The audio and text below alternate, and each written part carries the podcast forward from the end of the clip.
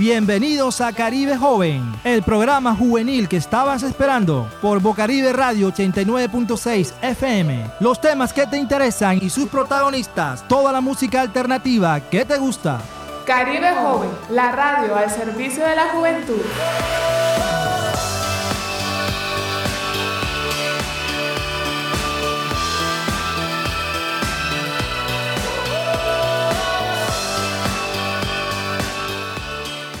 Muy, muy buenas tardes a todos los jóvenes de la ciudad de Barranquilla, en especial a los jóvenes de la localidad del suroccidente y de la localidad metropolitana que nos, que nos escuchan por los 89.6 FM de Bocaribe Radio.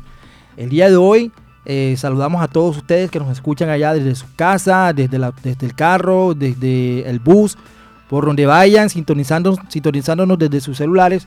Les damos un abrazo fraternal y una bienvenida a Caribe Joven, la radio al servicio de la juventud. Alejandra, ¿cómo estás? ¿Cómo estuvo este fin de semana largo y carnavalero? Hola Isaac y hola a todos los jóvenes de la localidad suroccidente y de Barranquilla en general. Eh, de verdad que este fin de semana fue muy movido. Pasó de todo. Sí, de todo, de todo. Y la ciudad, eh, bueno, no les sabría decir porque yo estuve de retiro, pero sé por fuentes, por videos, que la ciudad como tal estaba de fiesta por todos lados. Así es. Eh, bueno, el carnaval es una fiesta eh, folclórica eh, propia de, la, de, la, cultura caribe, pero no todos participan en esa fiesta, ¿no? Pero los que participaron, pues la gozaron y la pasaron muy chévere. sin duda, pues podemos dar un parte de, de, éxito total. No hubo así mayores altercados. se cumplió con el objetivo de la fiesta del carnaval, de la integración Inclusive este, Víctor Hugo Palacio, el artista, hizo algo que se llamó que el perrateo del carnaval. Eh, estuvo en el barrio San Felipe, en el barrio Las Nieves, promoviendo un poco ese carnaval de antaño que habla de, que no es comercial, que no tienes que pagar palco, lo que llaman el carnaval del bordillo. Entonces todo ese tipo de expresiones de contraculturas eh, enriquecen, enriquecen el desarrollo y la expresión cultural barranquillera. Bueno, Alejandra, entonces, eh, entrando ya en materia, en nuestra sección habitual, Noti Joven, eh, estamos cargados de muchas noticias, pero antes de eso, eh, queremos, quiero hacer hincapié en algo muy importante. antes de venir acá a la emisora, salió una noticia de última hora que habla de la agresión que tuvo una niña en el interior del país, precisamente por el tema del bullying. Y recientemente en la gala de premios Oscar, el actor Will Smith también tuvo un acto eh, de agresión, una bofetada que le dio al humorista Chris Roth a causa también de un bullying que le hizo él a su esposa. Entonces vemos cómo esto del bullying eh, está generalizado a nivel internacional, se ve dentro de una ceremonia de, tan prestante como es la ceremonia de, entrega de los premios Oscar y se ve en la cotidianidad de, los jóvenes del suroccidente y también de los jóvenes de Colombia. Tanto así que lamentablemente tenemos que dar esta noticia de que una joven se encuentra en este momento en cuidados intensivos por la agresión de, sus compañeros. Así es, para muchos fue un acto heroico lo que realizó Will Smith eh, ante todos los, presentes en la gala, pero para otros fue un acto de mal ejemplo para la sociedad. Y de verdad que debemos implementar en nuestras vidas el ser eh, tolerantes. De pronto sí, Chris, hay que verlo desde ese punto de vista. Chris no tenía el por qué eh, haber hecho ese comentario, sin embargo, Will Smith hubiera manejado la situación de otra forma. Hubieras, hubieras tenido de pronto a realizar ese tipo de actos y luego de, debajo de la tarima poderle reclamar o tomar medidas legales pertinentes porque sí las hay. Pero ¿qué, ¿por qué sucede eso? Porque hay un factor importante que se llama las emociones, el control de las emociones, la inteligencia emocional que tenga la persona y el grado de madurez que tenga la persona. Entonces es muy difícil, por ejemplo, bueno, es, muy, es muy imperativo tener claro que este, los dos contextos de las dos situaciones. Uno, se trata de una figura pública, otro se trata de un grupo de estudiantes anónimos, cualquier joven de Colombia, pero el, el fin fue el mismo, no hubo una agresión física hacia un tercero por la falta de tolerancia y por la falta de control de las emociones. Entonces el llamado desde acá de Caribe Joven a todos los jóvenes que nos están escuchando, que han entrado nuevamente a la dinámica de, estar en sus colegios, en la escuela. Es difícil, es difícil, eh, después de dos años de pausa, de no, convivir con nuestros amigos, con nuestros compañeros, llegar a, las aulas, de pronto no en las mejores condiciones, es difícil esa convivencia, pero tenemos que aprender a adaptarnos y sobre todo a tener la resiliencia de manejar una sana convivencia. Eh, los maestros, los profesores, los rectores, los padres de familia, todos tenemos que aportar nuestro granito de arena porque los niños y los jóvenes son los que están creciendo con ese mal ejemplo y con esa cultura del bullying y de la agresión física. Sí, chicos, eh, bueno, hay que ante todo fomentar una buena conducta tanto en el colegio como fuera del colegio, de las instituciones públicas, porque eh, tenemos que llevar una, una, buena conducta, una buena convivencia en la sociedad. Y más nosotros jóvenes que somos eh, la cara de esta sociedad. Y chicos, eh, y todo, porque yo me imagino que la mayoría, o eh, o pocos de la mayoría han sufrido del bullying y eso no es bonito. No, Entonces tratemos... Yo creo que, que, todos en nuestra vida en algún momento hemos sufrido bullying. Tratemos de tener empatía y colocarnos en los zapatos. Si no me gusta que me hagan algo, no lo hagamos.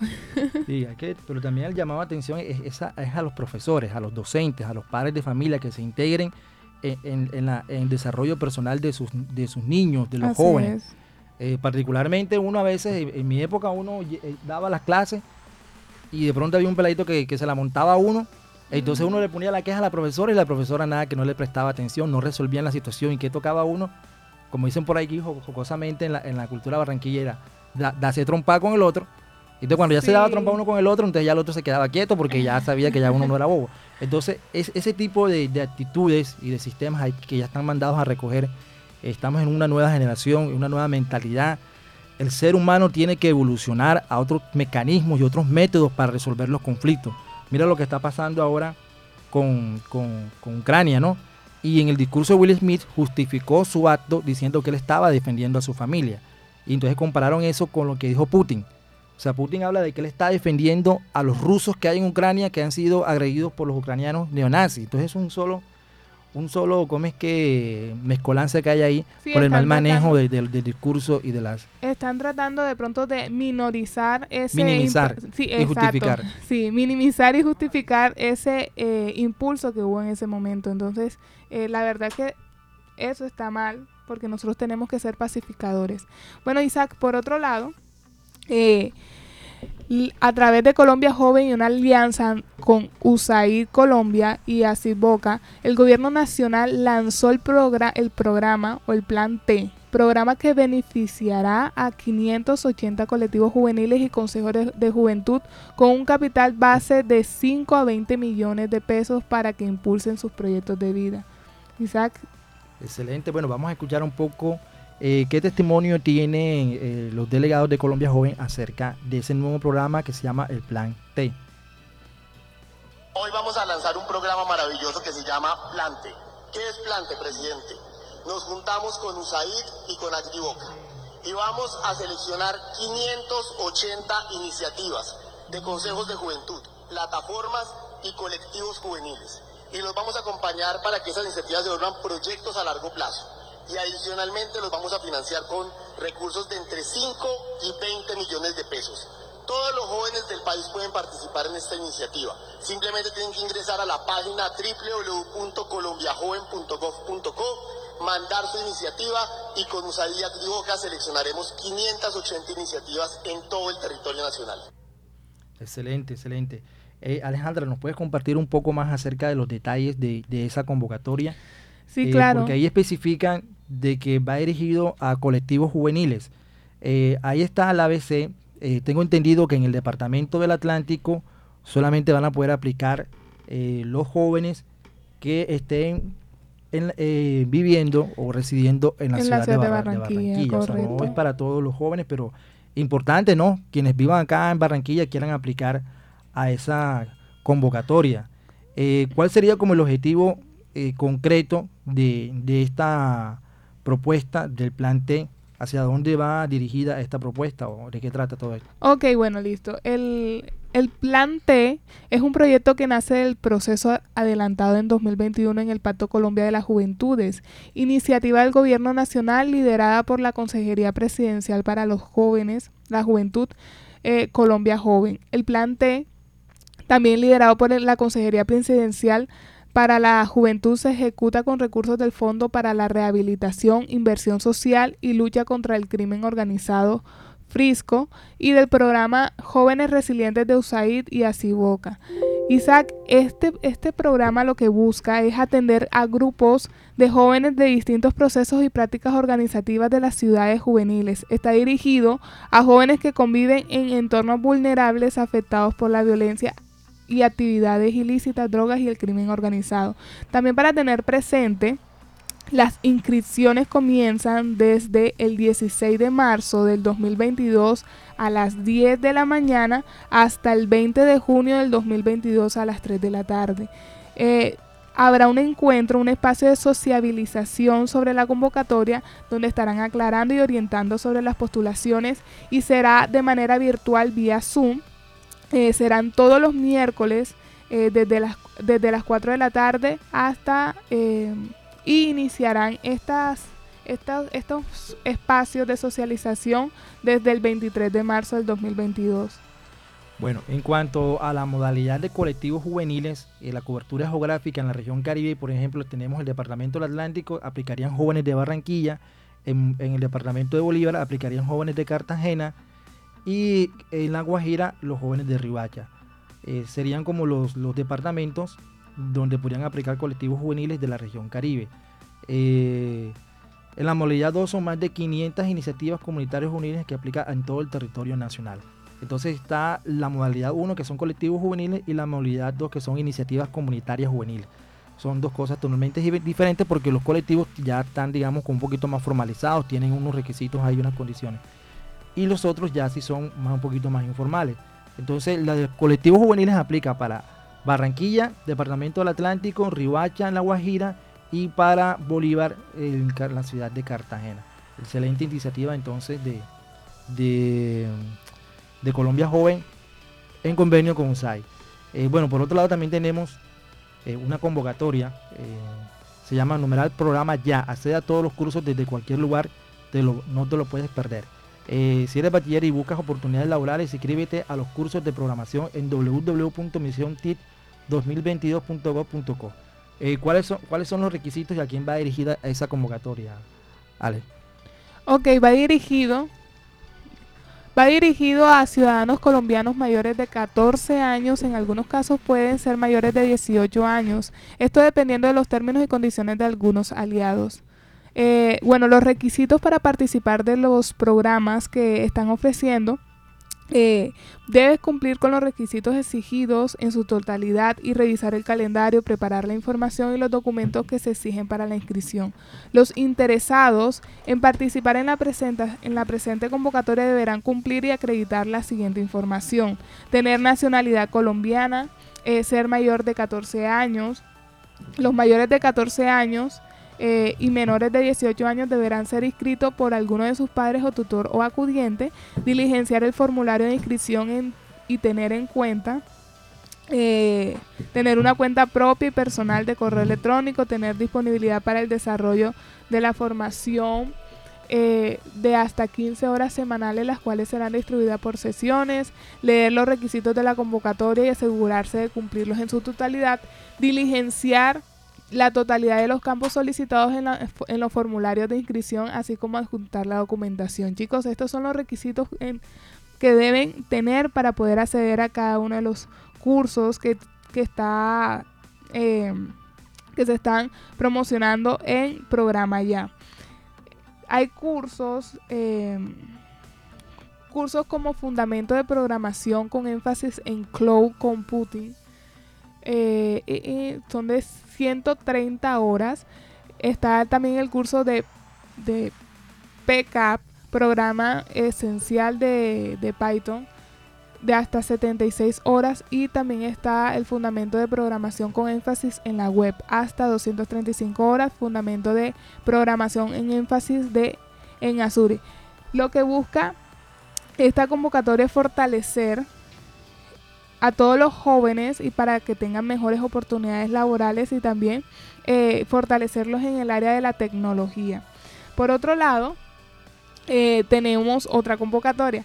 Si eres colombiano y vives en el país y tienes entre 18 y 28 años, si eres joven, esto es para ti. En compañía de la Consejería Presidencial para la Juventud, el Ministerio de Ambiente y Desarrollo Sostenible, Parques, Parques Nacionales Naturales de Colombia y la Universidad EAN están buscando jóvenes, a 37 jóvenes que se le midan a ser los próximos embajadores de los páramos de Colombia. Su tarea es cuidarlos, es cuidar de estos ecosistemas que son fuente de vida. Las convocatorias están abiertas desde el 28 de marzo al 11 de abril del 2022. Pueden encontrar toda la información en www.aguasalva.co slash registrarme y ahí aparecen todos los requisitos, todos eh, los formularios que se necesitan para poder, eh, para poder registrarse y eh, participar de esta convocatoria. Interesante, interesante las convocatorias que hay, Laura, Isaac, porque además de influir de pronto en la búsqueda del trabajo y de pronto entregar los incentivos para los emprendedores jóvenes, también están en miras de la protección del medio ambiente. Y chicos, los que estén interesados en cuidar el medio ambiente y les apasione este tema, pueden participar en esta última convocatoria, la cual estaremos nosotros también colocando en nuestras páginas para que para que puedan tener toda la información a la mano. Por otro lado, continuamos y es un placer y es un gusto informar que eh, este hubo un el pasado 30 de marzo eh, se situó la primera Asamblea Departamental de Juventud del Atlántico en la Plaza de la Paz. Estuvieron participando, eh, la estuvo participando la gobernadora Elsa Noguera. Eh, también estuvieron jóvenes de 23 municipios del Atlántico y allí dieron a conocer los avances de diversos programas que apuntan a la juventud como Atlántico para los jóvenes y se establecieron compromisos en cuatro frentes que hoy son prioridad, que son los frentes de la educación, el empleo, el emprendimiento, políticas públicas y la Semana de la Juventud. La verdad que alegra mucho el corazón ver esa imagen, lo que pudieron verla por el post que se publicó en Facebook esa Plaza de la Paz estaba abarrotada de, cientos de jóvenes que acudieron a, la convocatoria de la primera Asamblea Departamental de Jóvenes que se realizó en la Plaza de la Paz. Como lo decías tú, con la presencia de la gobernadora, de Óscar Pantoja, el gerente de Capital Social, y del coordinador de Juventudes, Steven Pérez, también de nuestro amigo eh, nuestro amigo Jacir, que es el coordinador de la Plataforma Departamental de Juventud. Entonces realmente nos anima mucho y nos alegra mucho que los jóvenes estén participando de esta manera tan activa. Bueno, por otro lado, eh, tenemos también un tema muy importante que tratar hoy en esta tarde, eh, que es referente a la problemática de los embarazos en adolescentes. Alejandra, cuéntanos un poco acerca de esa problemática, qué estadísticas y qué datos tenemos acerca de la problemática de los embarazos en adolescentes. Ok, listo. Eh, bueno, tenemos nosotros un dato que el 18%, 18,4% de la población jóvenes, mujeres, eh, son de estratos socioeconómicos bajos.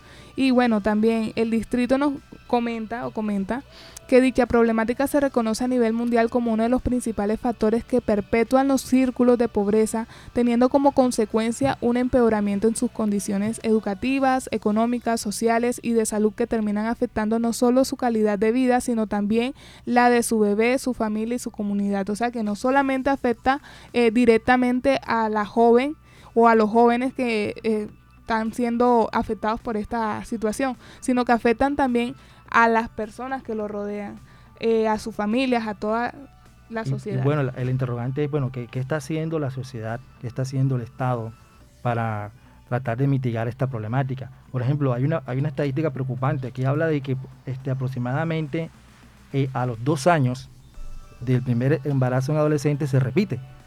Entonces realmente es preocupante esta situación. Eh, las Naciones Unidas hablan de que entre los 10 y 19 años solo el 13,8% consiguió continuar con sus estudios y el 15,7% de los adolescentes murieron por causas relacionadas con el embarazo, el parto, se agregó pues el portavoz de, Naciones Unidas. Entonces realmente es preocupante esta problemática que se está presentando, no solamente en Barranquilla, sino a nivel mundial y en Colombia.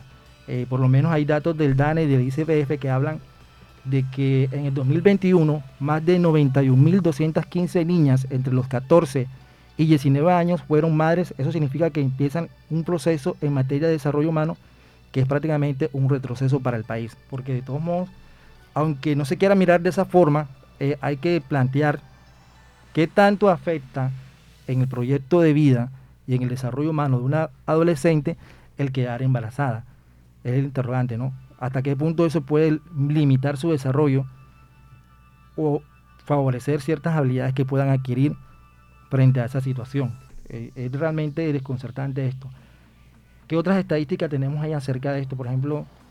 Eh, bueno, tenemos aquí eh, que en el Atlántico, bueno, han abierto 2.212 procesos administrativos de restablecimiento de derechos de niños y niñas niñas y adolescentes víctimas de violencia sexual de enero del 2020 a enero del 2022. El 86,6% de los casos responden a niñas y adolescentes mujeres, eh, además entre los 12 y los 17 años en donde más ocurre con un 54%. Sí, sí, y, realmente preocupante, por lo menos aquí habla que el 68,7% de los casos las relaciones no son entre pares. Eh, bueno, obviamente eh, esta, esta problemática del embarazo en adolescentes eh, prácticamente en, muchos países, en muchos lugares y regiones del país se está saliendo de las manos. Preocupa por lo menos ese dato de que el 68% no son entre pares. ¿Qué significa? Que no son jóvenes, son personas adultas. La directora del bienestar familiar prácticamente habla de, que esto prácticamente sería como una especie de violación, porque son menores de edad que sostienen relaciones sexuales con, con personas adultas, quedan embarazadas y son personas que son jóvenes que no tienen todavía la madurez mental ni psicológica para asumir ese tipo de situaciones.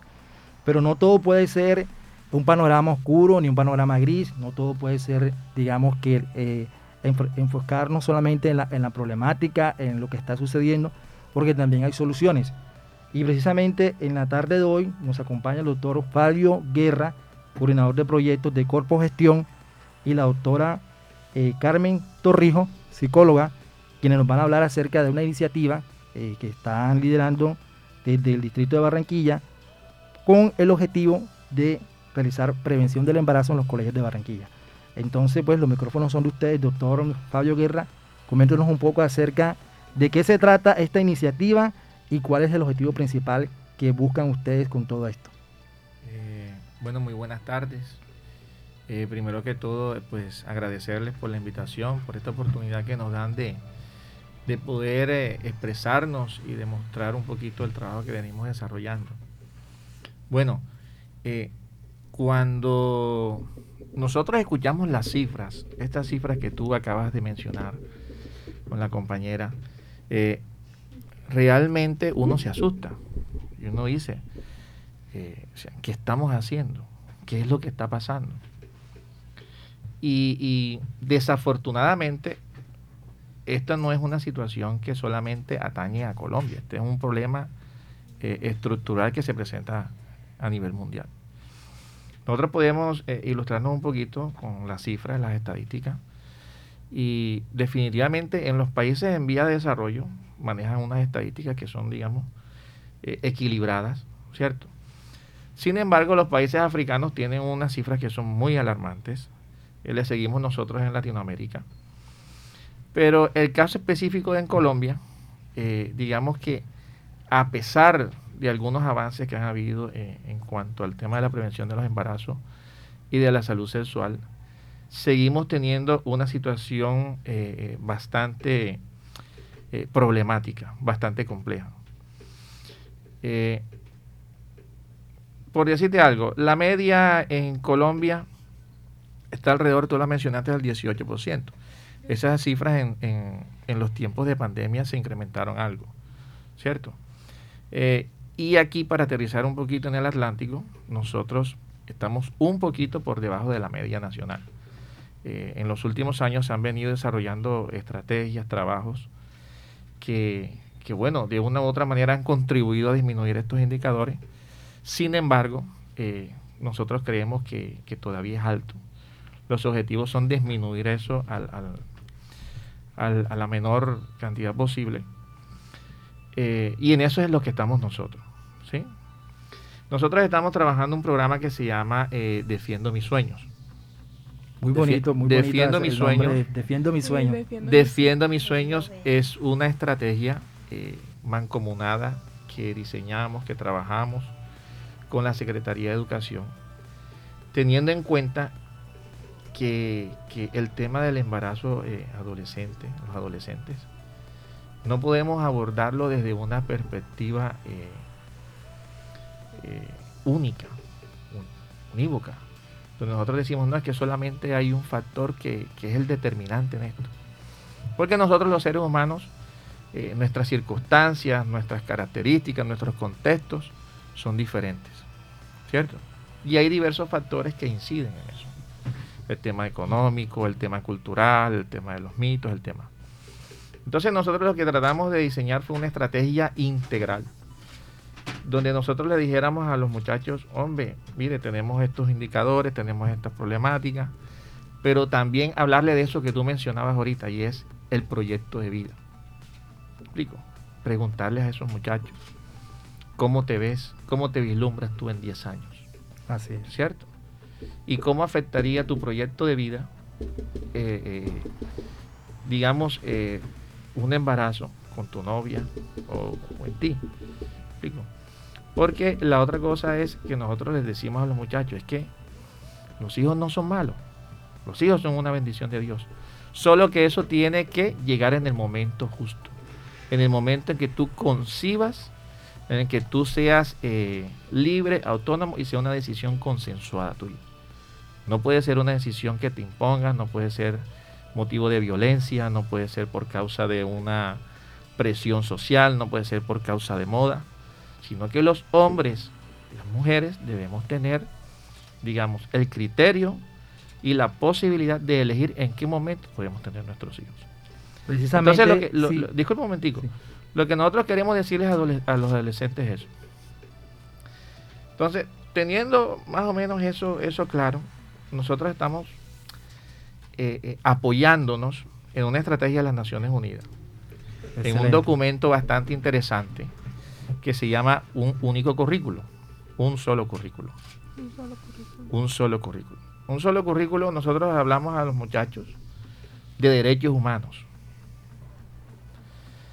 les hablamos a ellos de género, les hablamos a ellos de comunicación asertiva, les hablamos de tomas de decisiones, les hablamos obviamente de salud sexual, les hablamos también de cómo resolver sus conflictos de manera pacífica, les hablamos de su proyecto de vida.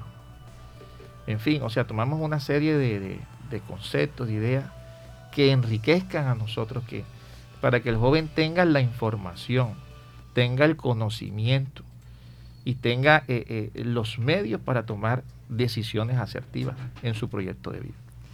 Obviamente, es necesario que nosotros nos conozcamos, que sepamos nuestro cuerpo, que, sepamos cómo funciona, cuáles son los riesgos de tener una relación sexual, cuáles son las infecciones de transmisión sexual. Pero también tenemos que hablarles a los jóvenes de respeto, de amor, de compromiso. ¿Explico? porque son los elementos que de una u otra forma te van a ayudar a ti a tener bases sólidas en la toma de decisiones. Bueno, doctor, hablando un poco de la parte técnica del proyecto, este proyecto, ¿qué duración tiene? Eh, ¿Qué tipo de inversión se está realizando? ¿Cuál es la cobertura? Exactamente cuál es la población objetivo? Eh, ¿Cuáles serían los alcances y metas concretas que tienen ustedes con este proyecto? Bueno, nosotros eh, actualmente estamos trabajando en 25 instituciones del distrito de Barranquilla. Eh, nosotros ya habíamos iniciado pues el, año anterior con 15 instituciones en todo el distrito, en diferentes eh, localidades. y este año estamos trabajando 10. Entonces estamos haciéndole seguimiento a las que iniciamos el año anterior y estamos en, en, en 10 nuevas instituciones. Tenemos una población, un objetivo de alrededor de 3.000 jóvenes, ¿sí? a los cuales pues hemos llegado 15 instituciones educativas. Y la idea es, eh, bueno, eh, consolidar el proyecto, darle sostenibilidad, ¿cierto? Y que ojalá podamos llegar a todas, a muchas más instituciones educativas, públicas, privadas del distrito, y que contribuyamos y pongamos nuestro granito de arena para, para mejorar esta situación. Hay algo interesante que el doctor tocó y es que eh, con base a este proyecto ayudan a que el joven se conozca y crezca y haya una base eh, y fortalece, y fortalece su, su parte emocional, que es lo que nos importa. Y eh, bueno, si uno se empieza a indagar, uno empieza a indagar con, con, jóvenes que han padecido de este tipo de situaciones, ellas quedan muy afectadas en la parte emocional. de pronto baja autoestima, y se sienten poca cosa. Entonces es bonito lo que ustedes están realizando y cómo están ayudando a que los jóvenes de la ciudad o los jóvenes del distrito empiecen a fomentar y a, y a reconocer. Este, y además de reconocer, eh, tener una educación, tanto sexual, o sea, es una educación integral lo que ustedes están implementando. Yo quisiera saber eh, cómo eh, ha sido la experiencia en, en, este proyecto? O sea, ¿cómo ha sido el hecho de llegarle a los jóvenes y hablarles de estos temas? ¿Ha tenido una buena acogida, no? Bueno, eh, realmente el proyecto... Estoy enamorada del proyecto, de lo profesional y como persona. Tengo una proyección social y una visión humana muy humanística. Entonces, institucionalmente la acogida ha sido divina desde el coordinador, el rector, la psicoorientadora y con los y con los estudiantes ha sido impresionante, para mí ambigua, porque te das cuenta y me parece extremadamente pertinente que hablemos de, de embarazos no deseados, pero no desde protección del uso del condón y de abstenencia, no tenga relaciones, porque no pasa. Es decir, estadísticamente se ha demostrado que los adolescentes o parejas de adolescentes quedan embarazados no por falta de información. Ellos saben que es una relación sexual, saben cómo tener, cómo prevenir un embarazo. Solamente hay tres factores grandes que inciden en que un adolescente tenga, y estadísticamente hablando, ¿no? O que quede embarazada y es desvinculación del miembro familiar, es decir, del núcleo familiar.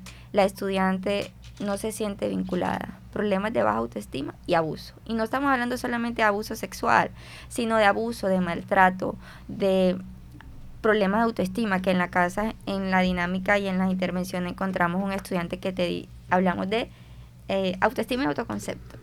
Entonces te dice, le pregunto, por favor, hablemos de tres cualidades o tres cosas buenas que tú tienes. No encuentro, me dicen, y podemos tardar dos horas y no encuentra. ¿Cuál es la dificultad? Que en casa los niños no se les enseña a sentir y entonces todo lo que hacen está malo y si haces está bien, y si haces está mal y si no haces eres flojo. Desde niño estamos enseñando a los niños de chiquitico a ver todo lo malo y el proyecto justamente apunta a eso porque habla del embarazo no deseado sobre usa el condón y ponte el condón. No, desde desgenitalizar la sexualidad. ¿A qué va? A que cuando hablamos de sexualidad en los colegios no hablamos de órganos genitales, órganos erógenos, sino que hablamos de cuatro aspectos importantes. Hablamos de erotismo, entonces en esa etapa del desarrollo evolutivo el adolescente está en que me gusta, en que quiero relacionarme, quiero ser aceptado por el grupo y estoy buscando mi identidad. Hablamos de identidad sexual y de orientación sexual porque en esa etapa empieza la exploración. Hablamos de vinculación y socialización con pares y hablamos de reproductividad. Y dentro de esos elementos que trabajamos con el libro Un solo currículo, entonces a los estudiantes le hablamos de proyecto de vida y naturalizamos las relaciones, naturalizamos el cuerpo, la masturbación, porque ¿qué se ha identificado?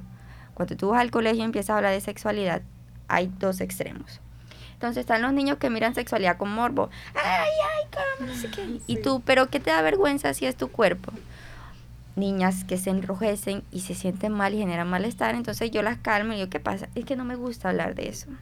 Con mucho respeto les pregunto, ¿has sido víctima de abuso? No, profe, es que no me gusta, me da pena hablar de mi cuerpo. Y se cohiben y su lenguaje corporal. Y hay otro extremo que es el morbo. Ay, profe, es que entonces tú dices, qué chévere que tú identifiques esas dos cosas y poco a poco se ha ido naturalizando el tema de sexualidad y no solamente hablar de genitales, sino que hablar de reconocimiento de tu cuerpo, que tú te sientas cómodo con tu cuerpo y que incluyas la sexualidad como hablar de espiritualidad. Entonces el estudiante entiende que, y yo les digo, a ver, ustedes entienden y siempre estamos comunicando. Es importante la comunicación el proyecto porque no solamente es resolver problemas, yo les digo, siempre estamos comunicando. Entonces, ¿qué te está comunicando tu cuerpo en estos momentos? Que estás cambiando, que estás más sexy, que te gusta un chico, que te gusta, ay, profe, sí, yo me cambio y me motivo me pongo lindo, pero ¿y qué, qué buscas con eso? Es que tú estás cambiando y qué te está diciendo mirar con naturalidad eso y no eh, dañar una relación donde empiezas a vincularte. Entonces, ¿cuál es el miedo? Que inicia una relación, empieza el noviazgo y lo satanizan y dicen, es que va a salir embarazada. Ellos saben cómo prevenir, ellos saben cómo usar un condón, ellos saben absolutamente todo. El tema es que hay un problema de baja autoestima, un problema de convivencia familiar, un problema de manejo de problemas de situaciones en el hogar que el estudiante fácilmente viene una persona y quiero estar contigo y además de que no conocen su cuerpo, que tienen vergüenza, acceden a una relación sexual sin desearla, pero es que quiero salir de mi casa. Es que tengo muchos problemas en mi casa y aquí me siento cómoda, así no sea con un par, así sea una persona que te esté manipulando, incluso eh, ofreciendo dinero y cosas por el estilo. En último, el estudiante utiliza la relación sexual para salir de un escape, de, de, de una situación problemática, sea cual sea. sí, el, el, programa apunta a eso, identifica y lo trata. Personalmente yo me he dado cuenta que desde el primer día que llegué a hablar de sexualidad con ellos y hablar de embarazos no deseados, ellos han mostrado un cambio impresionante. Entonces, algunos me dicen, profe, qué chévere, tú me has dicho la cosa que nunca nadie me ha dicho y es que yo puedo cambiar mi historia y decido que no quiero que nadie me trate así.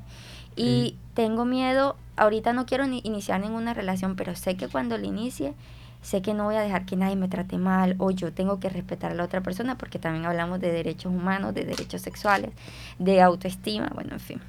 bueno, eh, el doctor Fabio decía que inicialmente comenzaron con 15 colegios que esta es una, una continuación, una, una, nueva, una nueva etapa donde van a abordar 10 colegios más para seguir consolidando el proceso.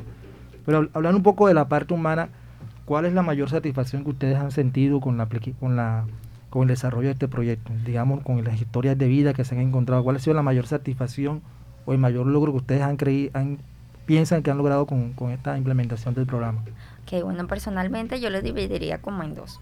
Primero, generalmente siempre se hace una intervención en crisis con un estudiante. ¿Qué es una intervención en crisis?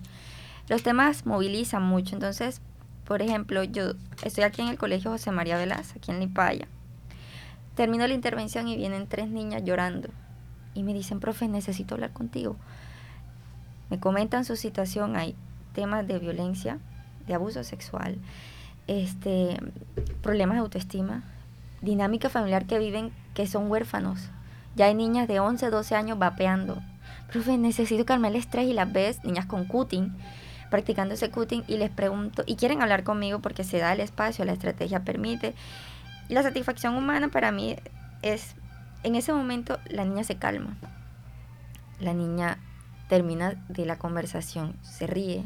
Además se le brindan unas herramientas tanto legales en caso de que sea necesario activar alguna ruta legal y personalmente se le brindan herramientas, capacitar, bueno, ¿qué quisieras hacer y cómo puedes hacerlo? Entonces se le, da, se le brinda a la niña la posibilidad de saber que no está sola, que puede, o al niño, saber que no está solo. Por ejemplo, este es un caso muy, muy puntual. Estábamos hablando sobre el cuerpo, el reconocimiento del cuerpo, sobre la importancia y la, la tentación de, por ejemplo, masturbarse. Y miren que se habla de masturbación y se va a lo sexual, pero me la importancia de la salud. El estudiante, un niño unos ojos divinos y viene llorando. Y yo, ¿qué te pasó? Por favor, ¿puedo hablar con usted? Claro, resulta que él me pregunta qué es la circuncisión. Y yo, ¿por qué? Es que yo no me puedo masturbar porque tengo un problema. Es que creo que tengo que ser pasar a la circuncisión porque no me puedo masturbar. Y las veces que lo he intentado, me duele, me inflamo. Estamos hablando de un tema de salud un tema de salud sexual y mira que lo último que se habló y por donde se identificó fue por un tema de sexualidad. Entonces al niño se le, bueno, tienes que ir al EPS, no es que me dicen que tengo que hacerlo. Es un tema de salud, no te preocupes, es tu salud primeramente. Entonces vamos a la EPS, se le da al niño, mira, tienes que ir al EPS o con tu papá, con tu mamá. Si no quieres hacerlo, tú puedes hacerlo. Entonces eso satisfactoriamente. Y en cuanto personal, y en cuanto a que tú identificas que hay necesidades sociales, y el problema es que las estadísticas te dicen, ay, sí, que han embarazadas, pero ¿cuál es la causa? La causa no es que no se capaciten porque ellos saben, hay una capacitación de que el uso del condón, hay una capacitación de no tenga relaciones sexuales, pero tú identificas que hay un problema de cómo se enseña sexualidad y a los niños los sexualizamos desde chiquitico, o sea, desde que tienen dos añitos que se bañan con la mamá, la mamá le va enseñando el reconocimiento del cuerpo y dice, esto se llama así, a las niñas le regalamos labiales y ¿por qué? Porque las niñas se van sintiendo sexy, se ven rojitas, porque en el placer sexual la irrigación sanguínea hace que tus labios se pongan rojas en el celular sexualiza, entonces la niña se ve sexy, la niña y los jóvenes a los 11 años la ropa es es es rockera y se ve estamos sexualizando a los niños, pero no sabemos. Entonces pretendemos que durante 11, 12 años que hemos sexualizado a los niños, ellos no empiecen el, el, despertar sexual y en ese momento los satanizamos. Entonces, chévere que identificamos que de manera general hay un problema de cómo enseñamos la sexualidad y de manera personal hace una intervención en un momento y que la persona sale calmada con herramientas físicas, legales, emocionales para enfrentar la situación. Es sumamente interesante lo que, lo que nos este acabas de compartir. Y bueno, yo, yo quería preguntarle, eh, desde un punto de, de, o sea, desde el distrito, a nivel distrito, ¿cómo es el tema de, de, la dotación? Porque tú sabes que muchos jóvenes que de pronto entran o, salen embarazados es porque no tienen acceso de pronto a, comprar un condón, a comprar eh, las pastillas anticonceptivas. ¿El distrito qué está haciendo con ese con esa materia en esa materia? Eh, bueno, el distrito hace muchas cosas. Realmente, eh, desde yo, o sea, me queda difícil decirte, pero sí sé porque lo he vivido. Nosotros en, las instituciones educativas nos tropezamos con otros proyectos, con otras herramientas eh, eh, del distrito, de la Secretaría de Salud, de la Secretaría de Educación, de la Secretaría de Convivencia, incluso eh, articulando esfuerzos con, con Profamilia y con otras entidades. O sea, hay un sinnúmero de proyectos y actividades que de una u otra manera buscan es darle precisamente eh, esas herramientas. ¿sí? Eh, pero bueno, el, proyecto de nosotros en sí eh, no es llevarle a, los muchachos el preservativo, llevarle, ya, ya, ya digamos, ese no es nuestra función. Nuestra función es más que todo educativa, de conciencia, formativa. es, un poquito, es un poquito de la pregunta que tú decías eh, ahorita. O sea, eh, eh, es que yo estoy enamorado del proyecto porque es que el proyecto se llama Defiendo mi sueño. ¿Me explico? y cuando tú estás defendiendo tu sueño, o sea, tú estás defendiendo tu vida. Tú estás defendiendo a ti como persona. Y, te digo, de las satisfacciones más grandes que uno ha tenido, que hemos tenido con este proyecto, es que precisamente es como cuando tú, haciendo un, un símil con la, cuando tú siembras la semilla, ¿cierto? Y esa semilla va germinando. Porque es que tú no puedes defender un derecho si tú no lo conoces. Así, es. Tú no puedes eh, eh, explorar algo si tú no lo conoces, ¿cierto? Entonces, yo lo que creo que eh, la satisfacción más grande que nosotros tenemos es levantar a ese niño, levantar a ese muchacho, darle la información y que de una u otra manera cuando uno llega a ese colegio y cuando uno se tropieza, esos muchachos dicen, profe, mire, ¿qué tal cuando vuelve? Y esto, o sea, eh, eso de una u otra forma eh, son indicadores de que el trabajo que uno está haciendo les está llegando a los muchachos. Hay algo, hay, disculpa que eh, nuestra invitada nos comentó algo y, y es cómo están trabajando. Y bueno, una de las noticias, últimas noticias que ha ocurrido que es trágica fue el suicidio de otro joven en el centro comercial Viva. Eh, y con base a, este proyecto, fíjate que, así como usted nos lo repitió, defendiendo mi sueño y el acompañamiento que ustedes están ejerciendo, eh, prevén este tipo de situaciones yo me imagino que ustedes han tenido muchos eh, momentos con los... Muchas historias bastante difíciles de, abordar. Que aún siendo muy jóvenes, eh, han tenido jóvenes que pasar situaciones en las cuales ningún adulto ha podido pasar o ha pasado. Ya y son situaciones muy fuertes. Y, y es una... Disculpe que... y, y es lindo lo que están realizando porque en realidad la juventud necesita que alguien los escuche, alguien que les brinde amor, alguien que de pronto eh, eso que no logran encontrar en sus hogares lo puedan encontrar en un lugar y qué mejor manera que en la institución, en, un colegio. Ahora, yo quisiera eh, preguntar cómo, cómo, o sea, cómo ustedes ven, o sea, el joven termina el, el colegio, ¿Sigue vinculado al proyecto o ustedes tienen algún manejo, le hacen algún seguimiento de cómo ha, ha sido, o sea, ha seguido formando? Pero, o sea, formándose hablas académicamente o mm. porque, por ejemplo, mira, el, el, proyecto es formativo y se supone que brindas herramientas para y el alcanzar tú debes alcanzar el objetivo que es minimizar embarazos no sabe cómo eh, cómo tú alcanzas el objetivo fortaleciendo herramientas identificando factores de riesgo porque es preventivo entonces ayuda al estudiante a estructurar un proyecto de vida como está en 9 10 8 9 10 y 11 ¿Qué se, la, ¿Qué se le orienta a los niños? A estructurar un proyecto de vida. Entonces, claro que sí, hay una, una ruta en la que tú ayudas. Bueno, ¿qué podría hacer yo? Si elijo una carrera técnica, una, ¿para qué me alcanzan los recursos? Y entonces en el tema de relaciones interpersonales armamos como una, una casita, de acuerdo a, a relaciones. Entonces, ¿a quién podría acudir yo, por ejemplo, si no paso una carrera profesional? ¿Hacia dónde me dirijo? Pues lastimosamente tal vez no podemos hacer un seguimiento cuando salen del colegio, pero él se le brinda toda la herramienta y es satisfactorio y me parece interesante cuando ellos vienen donde ti y te dicen, profe, ya decidí qué quiero hacer o qué quiero estudiar. Y obviamente nos encontramos historias muy fuertes, muy, muy fuertes, casos impresionantes. Pero aún así, los estudiantes dicen, no sabía que podía hacer esto y no sabía que eh, podía defenderme de esta manera. Y con, la, con el proyecto, justamente ellos se dan cuenta que si alguien que los escucha, como dices tú, y el problema con eso es que los jóvenes, porque son jóvenes, dicen, es que eso ahorita se te pasa porque eres chiquito y cuando crezcas e invalidamos y con ellos lo que hacemos es primero que ellos reconozcan sus emociones, que las reconozcan ellos, que digan lo que sienten y luego hacer respetar sus emociones, sus decisiones, sus ideas. Y retomamos el tema de sexualidad, es que algunas veces ellos acceden a relaciones sexuales no porque no tengan dinero para el condón, fue la pregunta ahorita, no porque no tengan dinero para las pastillas, porque dentro de los derechos sexuales, que es la primera guía que trabajamos, a ellos se les dice, mire, tú tienes derecho, cuanto a derechos reproductivos, tienes derecho ahí a la EPS y la EPS debe proveerte de pastillas, de métodos anticonceptivos. Entonces a ellos se les provee y ellos saben, profe, yo tengo el dispositivo y yo no sé que hay estudiantes que ya tienen dispositivo y saben cómo ir. Entonces no es un tema de dinero, de falta de recursos. Es un tema a veces de vulneración de derechos.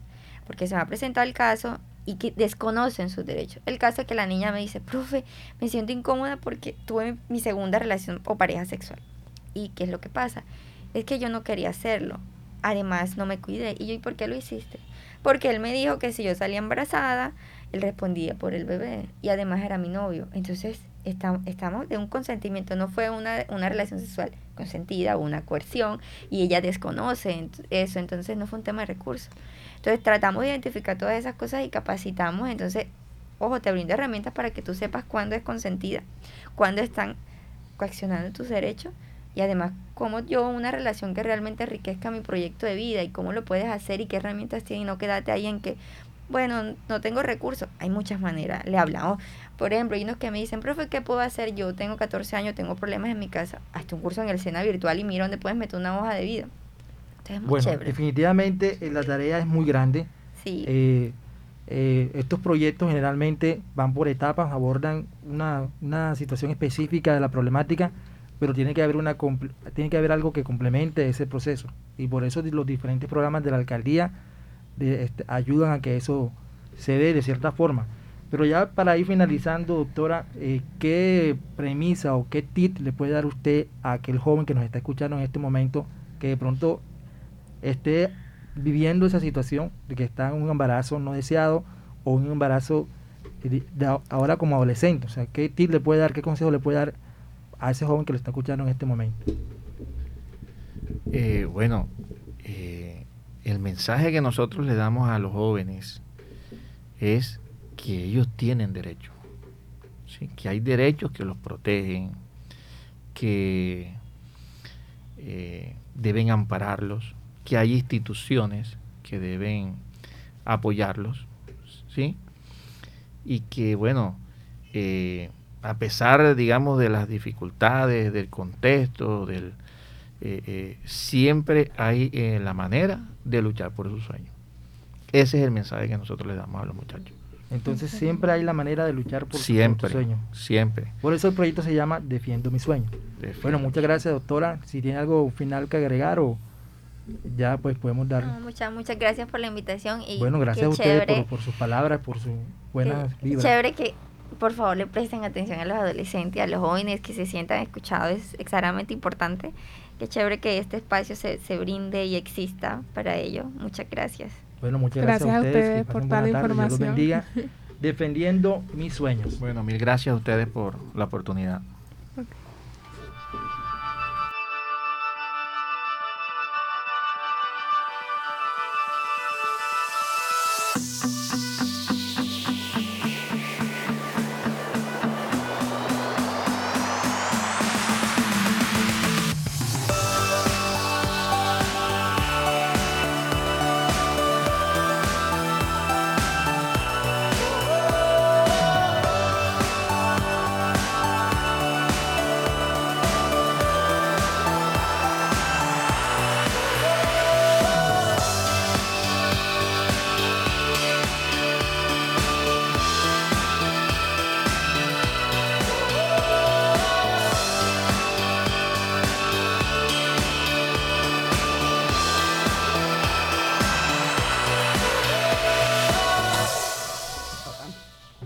Cambiando de tercio, eh, no podía faltar en Caribe Joven, la radio al servicio de la juventud, nuestro invitado especial en toda esta onda de la música urbana juvenil que es el freestyle. Nos acompaña esta tarde el joven Exo. Exo. Eso, Eso. ese es el eso. Pero ese es tu nombre artístico. ¿Cuál Sí. es tu nombre original? Eh, me llamo Sander Romero. Sander. ¿Y por qué Etso? Realmente viene de que al raíz de hace como ocho años eh, fui muy apasionado por un videojuego que era el Call of Duty Ad- Advanced Warfare. Ok. Entonces ahí se hablaba del, del Exo Zombie. Entonces mi nombre inicial como rapero era Exo Zombie. Es zombie. Sí. Ajú. Ya después fue cambiando y se quedó como Exo. Ok. ¿Y desde hace cuándo estás ejerciendo el free, el freestyle? Desde que tengo 15 años, pero en la música desde que tengo 10. Desde que tienes. Sí. Mm. O sea, siempre fue un sueño. Sí, sí. O sea, inicialmente era una forma de desfogarme y de quitar un poquito las tensiones, además de quitarme el tiempo libre. O sea, ahí, ocupar el sí, tiempo ocupar libre. sí, claro. Eh, eh, eh, en tu trayectoria como freestyle, ¿en qué eventos has participado? ¿Cuáles son tus objetivos o tus metas como freestyle? He participado en muchas competencias de barrios poco conocidas. O sea, de que me han invitado amigos y tal. Y en todo ese tiempo me lo he pasado así. También he ido a verso perso, a grandes competencias, o sea, filtros y tal. Sí, hasta donde tenemos entendido, verso verso es una de las competencias importantes a Acá en nivel Barranquilla. Sí, distrital. Bueno, coméntanos eso. Todos los que pasan por aquí por Bocaribe Radio siempre nos hacen una rima. en este caso yo quiero que utilices la palabra Bocaribe en una eh, en un free. Vale. Listo, entonces nos vamos. Uno, dos, tres. Estamos en Bocaribe, vamos a hacer que la palabra sea libre. Como si fuesen de alto calibre. Ah, porque en el Caribe es donde nos desfogamos y donde fluimos bastante. Somos como la única mar, la única letra que va en este parlante. Sueno detonante para el adversario. Lo siento mucho, hermano, yo soy como un visionario. Sueno como un mercenario disparando mucho, pero disparo palabras que de igual te duelen. Oye, Suroccidente, bravo. suroccidente, suroccidente. Ya. No. Ya. Yo soy del suroccidente, no fue un accidente que este rapero de mente haya sido el más elocuente directamente. Desde Cartagena vine a tirar rimas como si fuesen flema, lo siento mucho que te queman. Sabes que esto sí es la nueva escuela, bueno la escuela si quieren llamarle así, porque les voy a dar una pela a todos esos en sí o enemigos que quieren mantenerse contra mí en el free. Yeah. Excelente, sí. excelente, excelente.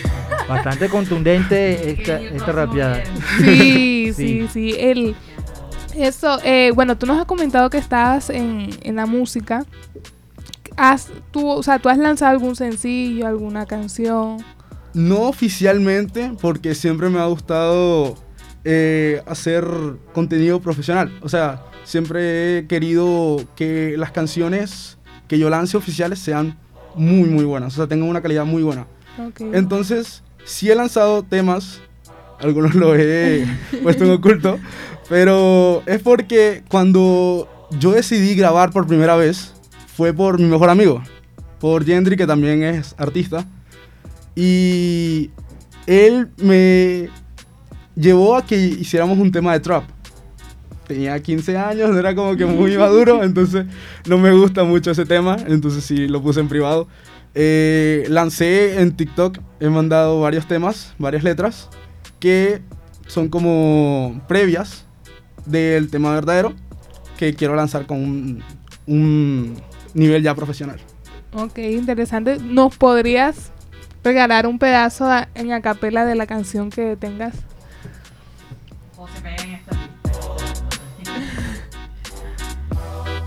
Ah.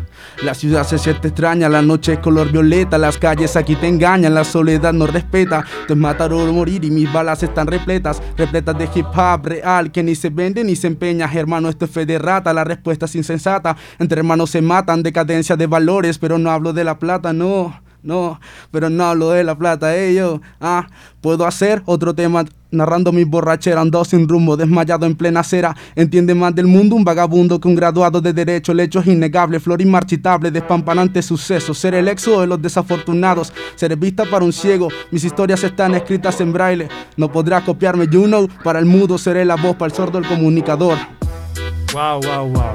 Excelente, excelente eso. Quería preguntarte, ¿de dónde te inspiras tú para sacar esas letras, para hacer ese rapeo y esa improvisación? ¿De dónde te nutres tú? ¿Qué es lo que te motiva para rapear y elaborar esas letras tan interesantes y bonitas que estás sacando ahora? A ver, eh, el hecho es que yo comencé a escribir un libro. O sea, siempre me ha gustado mucho la lectura. Y hace como dos años comencé a escribir un libro. Y todo esto viene como de un mundo que me crea en mi cabeza. Que narra miles de historias. Algunas tristes, algunas bellas, de felicidad, melancolía y todo eso todo eso creado por mi cerebro es bastante raro. Pero sí, supongo que la inspiración viene de un- una mentalidad creativa. De algo que siempre me alimentaron mis padres, ya que mi papá siempre fue muy fan del rap. De, de hecho, me volví rapero por Vico sí Vico, sí. por Vico sí. Eh, también me comenzó a gustar mucho el terror, porque soy muy fanático del slasher, por Viernes 13 de Vico sí. O sea, todo comenzó de ahí.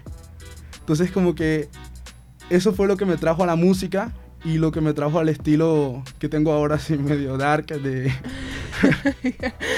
Bueno, de dar. Este, todos esos, esos estilos eh, generalmente no son tan comerciales, ¿ya? No son así que, que se... que No. se- pero, pero son muy del, del artista cuando está comenzando, así como tú, eh, de, de- de las bases fundamentales del, del rapero. Pero muchos, muchos digamos que más que después que pasan esa etapa del, del rap, rap de rap a conciencia, ¿sí? Rapa conciencia. eh, vaya van a una parte más comercial. ¿Tú crees que te podrías mantener fiel a, a esas raíces o más adelante piensas hacer algo más comercial? Creo que mis canciones más comerciales, las que para mí son comerciales, para una persona comercial no serían para nada comerciales.